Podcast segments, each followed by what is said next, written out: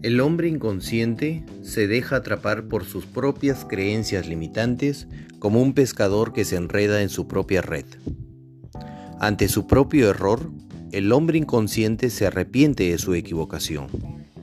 En cambio, el hombre sabio aprende de su descuido. Todo lo que pasa en tu vida es para bien, para que te hagas consciente y sigas avanzando en tu evolución para que comprendas el sentido pedagógico y el propósito de amor del Padre. Para hacerte consciente necesitas una mente próspera.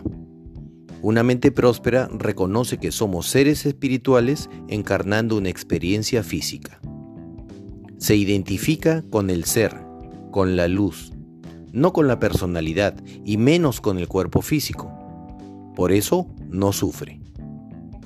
Prosperidad es crear resultados satisfactorios a voluntad respetando las leyes universales de la mano del Padre y expandiendo la abundancia y el servicio mientras vamos amando y conviviendo pacíficamente.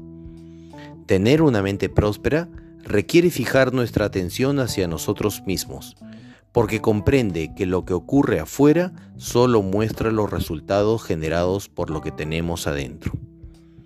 Tener una mente próspera implica respetar todo y a todos, sin interferir en los destinos de los demás, dejando pasar las cosas cuando sea necesario, y también haciendo lo que otros no pueden hacer cuando es necesario.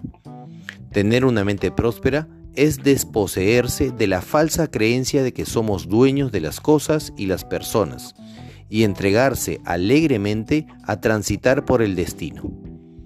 Tener una mente próspera implica ser confiables y leales a nuestros acuerdos, respetar, amar y convivir pacíficamente armonizados con la naturaleza. Los invito a desarrollar una mentalidad de avance, de crecimiento, de desarrollo interior, de progreso y evolución. Los invito a prósperamente. ¿Y para ti? ¿Qué es tener una mente próspera?